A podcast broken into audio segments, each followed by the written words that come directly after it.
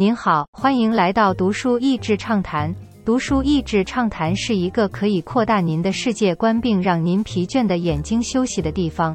短短三到五分钟的时间，无论是在家中或在去某个地方的途中，还是在咖啡厅放松身心都适合。这次要介绍的书是人类学家者 Jared Diamond 他的巨作《枪炮、病菌与钢铁》。文明兴亡三部曲的第三本，透过人类学家的观点，解释了历史中文明的兴衰，看了会让人对于现今国家的强弱有更深的洞见。这本书比较个人与国家在遇见危机时如何能成功度过，并借此过程中提升至下一个层次。其中，他以七个国家经历危机作为范例，至于成功度过的幅度也略有不同。甚至有些成功度过旧的危机，现在正被新的危机所考验。以下七个国家包括芬兰、日本、德国、智利、印尼、澳洲、美国。令人意外的是，这本新书的总体评价不若以往的高。仔细看，其实是两极的反应。喜爱他的思路和阐述方式的人还是大有人在，但批评这本书的人很多。读完之后，我可以理解，因为这本书讲到美国现在面临的考验。而很多在网络上批评的人觉得他在影射当今政府，或是唱衰美国。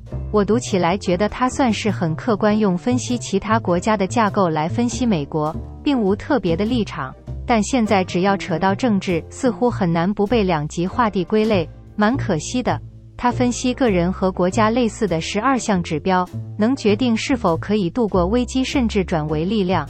一、承认自己在危机中；二、承担责任，不是一味的受害者心态或是归咎他人；三、厘清需要解决的问题，不是全盘推翻；四、从他人或是别国得到援助；五、效法其他人解决类似问题的经验；六、足够坚强的自我意识；七、诚实地检视自己；八、从自己过往危机处理经验中寻找可用之处；九、耐心，知道改变需要时间。十、保持弹性，意识到问题解决的方法不止一种。十一、决定自己不能舍弃的核心价值是哪些。十二、减少个人限制因素，例如在危机中可能要减少需要为别人负的责任。国家先天地缘政治条件如何减轻被影响的程度？其实，任何的组织变革中，这个思考架构也很适用。最后，作者提到，越来越多问题是整体人类的问题，人口、能源、气候变迁等等，是否还能套用这个分析架构？